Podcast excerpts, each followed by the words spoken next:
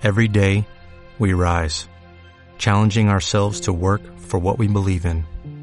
At U.S. Border Patrol, protecting our borders is more than a job, it's a calling. Agents answer the call, working together to keep our country and communities safe. If you are ready for a new mission, join U.S. Border Patrol and go beyond. Learn more at cbp.gov/careers. luisbermejo.com podcast, programa 920, Origen de los vampiros.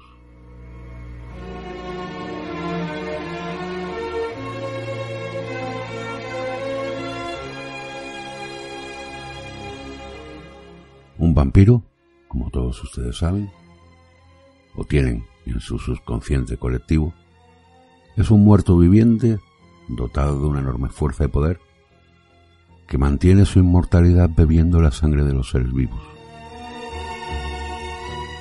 Los vampiros, o como les gusta autodenominarse los vástagos, existen desde los tiempos más antiguos que recuerda el hombre. Sobre su origen hay dos teorías principales.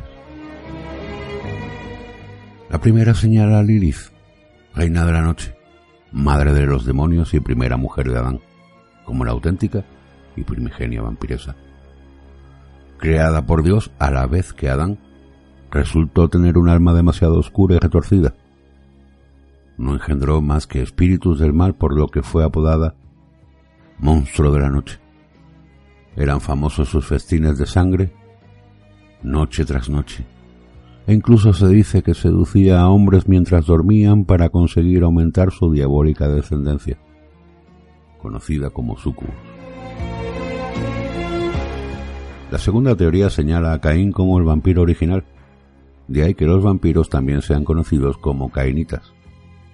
Cuando Caín mató a su hermano Abel, fue desterrado de las tierras de Nod, y allí fue condenado a vagar llevando consigo una maldición. Temería el sol de por vida y sentiría una sed insaciable de sangre. En su exilio coincidió con Lilith, que le enseñó a canalizar el poder de la sangre para aumentar su fuerza como vampiro.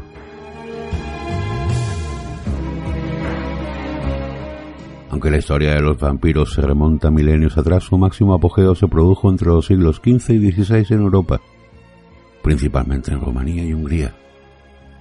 De hecho, Transilvania, región central de Rumanía, es conocida por ser la cuna de los vampiros y donde pasó gran parte de su vida el más famoso de ellos, el conde Vlad Dracul, más conocido como conde Drácula o también el empalador apodo que ganó debido al gran placer que sentía comiendo entre los cuerpos empalados de sus enemigos. Vlad Dracul fue uno de los más crueles vampiros de la historia y extendió su mal por Alemania y más tarde al resto de Europa.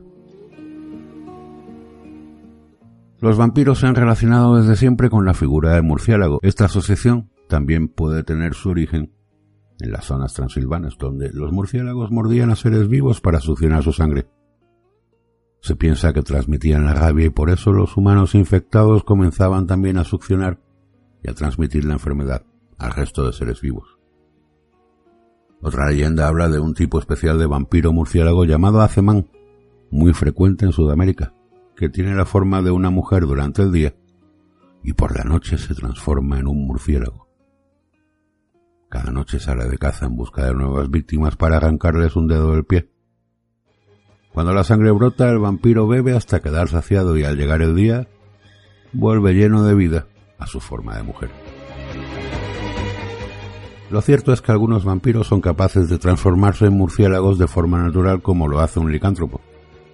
Esta forma les permite escapar rápidamente de un enemigo o incluso entrar en las casas de mortales sin su consentimiento, cosa que no pueden hacer cuando están en su forma de vampiro al no ser que reciban una invitación formal.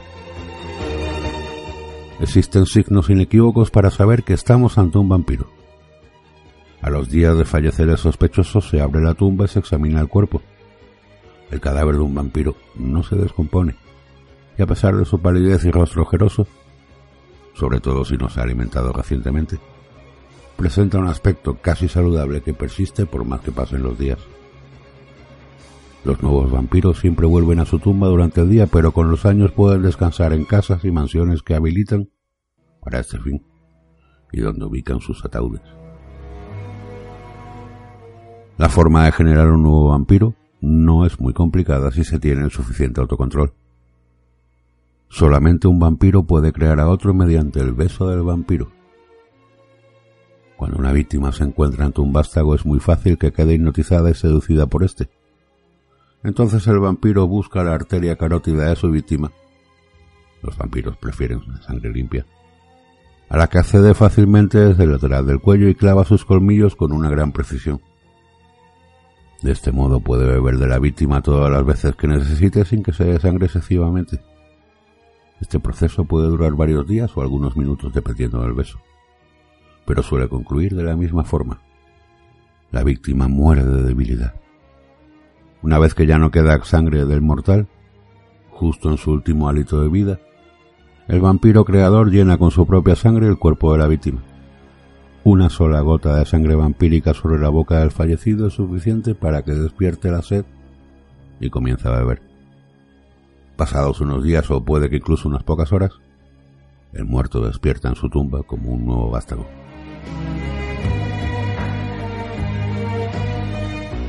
No todos los besos de vampiro acaban con un nuevo vástago. Si el mortal no es desangrado y no muere, pero ha bebido la sangre de un vampiro, sigue viviendo normalmente aunque adquiere una nueva fuerza y vitalidad. Le afecta menos el paso del tiempo y su aspecto es de lo más saludable. Pero se crea una dependencia con el vampiro de manera que podríamos decir que pasa a ser su esclavo, creando también un vínculo sexual y haciendo todo lo que el vampiro le pida por un poco más de su sangre. El nuevo vampiro conserva el mismo aspecto que tenía cuando estaba vivo, aunque los más observadores nos darán una mirada distinta, más primaria, cruel y salvaje. La mirada de un depredador cuyos sentidos son ahora más agudos. Su cuerpo no proyecta sombra alguna y desaparece su reflejo en el espejo. También empiezan a destacar sus alargados incisivos, normalmente contraídos hasta el momento de la caza, las orejas ligeramente más puntiagudas, el mal aliento y, en algunos casos, el vello abundante en las palmas de las manos. Al cuerpo del neonato llega también la muerte de los órganos. El corazón no late, los pulmones no respiran y el estómago tampoco hace la digestión. De ahí que el único alimento que necesita un vampiro sea la sangre de un ser vivo y la necesita precisamente para impedir que continúe el proceso de putrefacción de su cuerpo mortal. Esta sangre no pasa ya por las venas ni arterias, sino que se distribuye homogéneamente por el interior del cuerpo mediante osmosis. La sangre pasa a ser el único fluido presente en el cuerpo del vampiro, y por eso lloran oscuras lágrimas de sangre. Es algo paradójico que se diga que los vampiros, que son inmortales, porque realmente lo son, mientras encuentren sangre que permita que no se descomponga su cuerpo.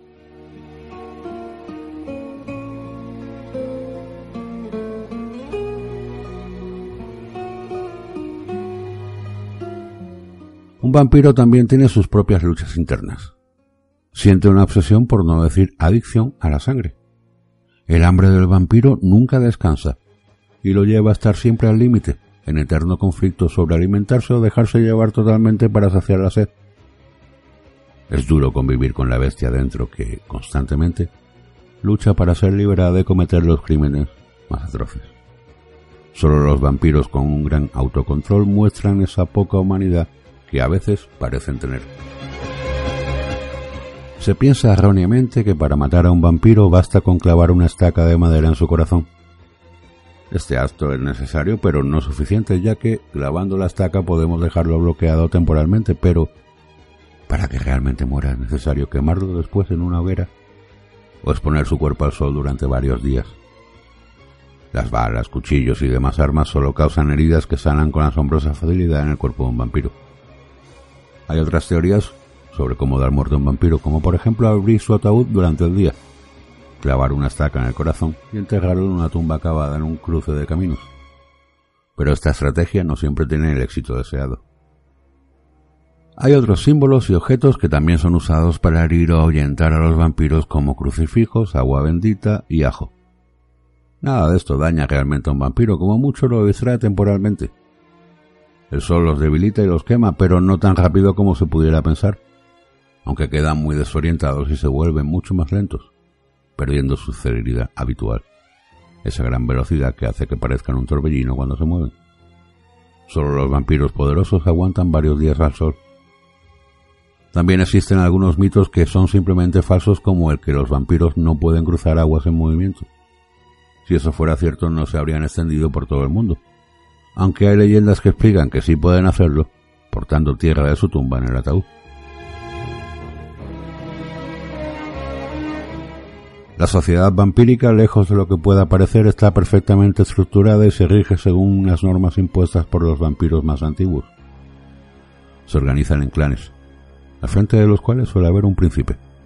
Este príncipe se encarga de mantener el orden en su zona geográfica. Por encima de los príncipes está el Consejo, una agrupación de los vampiros de las primeras generaciones que se encarga de mantener cierta paz entre clanes. Los que apoyan la teoría de Caín como primer vampiro tienen definidas las generaciones de vampiros existentes en función del nacimiento del primer vampiro. Es decir, Caín sería el primer y único miembro de la generación primera, y su descendencia directa formaría la segunda generación, así como la descendencia de esta formaría la tercera, etc. Se calcula que en la época actual los vampiros recién nacidos forman parte de la treceava generación. Sobra decir que el poder de un vampiro es mayor cuanto más viejo es, no solo por el control y aprendizaje que acumula durante los años, sino porque los más viejos pertenecen a las primeras generaciones y tienen la sangre más pura, siendo su poder inmensamente mayor que el de un vampiro de generaciones posteriores. Teniendo esto en mente, los vampiros están clasificados de la siguiente forma.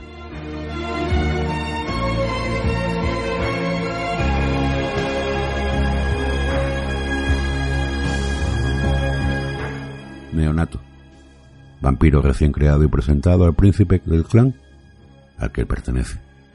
Existen algunos vampiros recientes que no pertenecen a ningún clan en concreto. Estos se denominan Kaitif. Ancilla. Son vástagos jóvenes pero prometedores por su disciplina y control de su poder. Son preparados para ocupar el puesto de antiguos con los años. Antiguos. Son los vástagos que están al poder de una sociedad vampírica.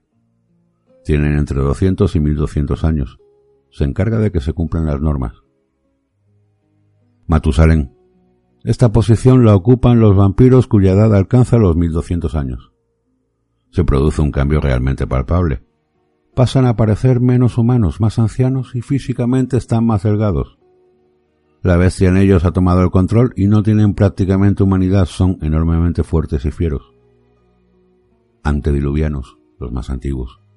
Se piensa que solo existen en Europa. Son la descendencia directa de Caín y llegan hasta la tercera generación. Son tan fuertes, sabios y poderosos que su simple mención genera auténtico terror entre sus vástagos. Afortunadamente son realmente raros y escasos.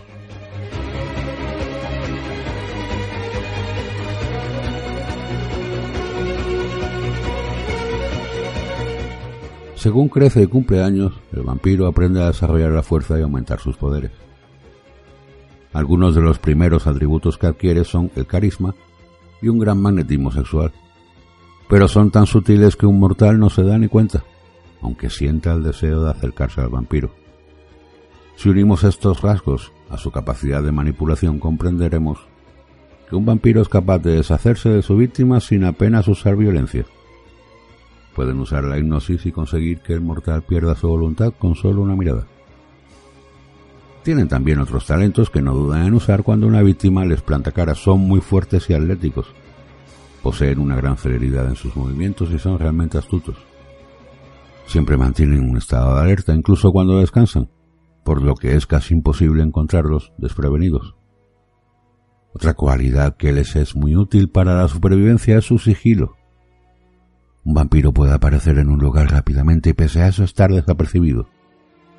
De hecho, puede pasar horas camuflado en la oscuridad sin que ningún otro ser lo perciba gracias a su poder de ofuscación.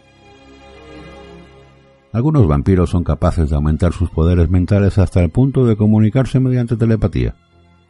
Consiguen además inspirar temor, causar inmovilidad e incluso introducir una idea en la mente de su víctima sin que ésta se percate. Estos vampiros también son capaces de desvanecerse y hacerse invisibles. Los escasos vampiros Matusalén y antediluvianos poseen además otros recursos realmente demoledores, como la capacidad de transformarse en cualquier monstruo o animal que deseen, o la llamada máscara de las mil caras, que consiste en hacer creer que eres otra persona o cosa sin necesidad de cambiar de aspecto. En este caso, quien mira al vampiro no le vería, sino que vería la imagen que el vampiro pretende mostrar.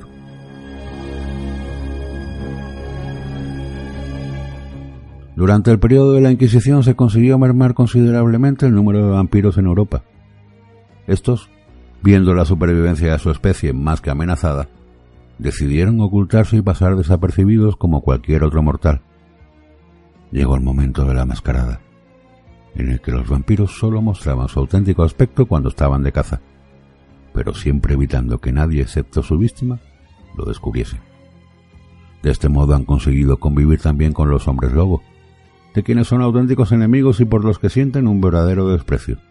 Aunque cuando un vampiro está cerca de un hombre lobo y viceversa, se huelen, se presienten y se descubren.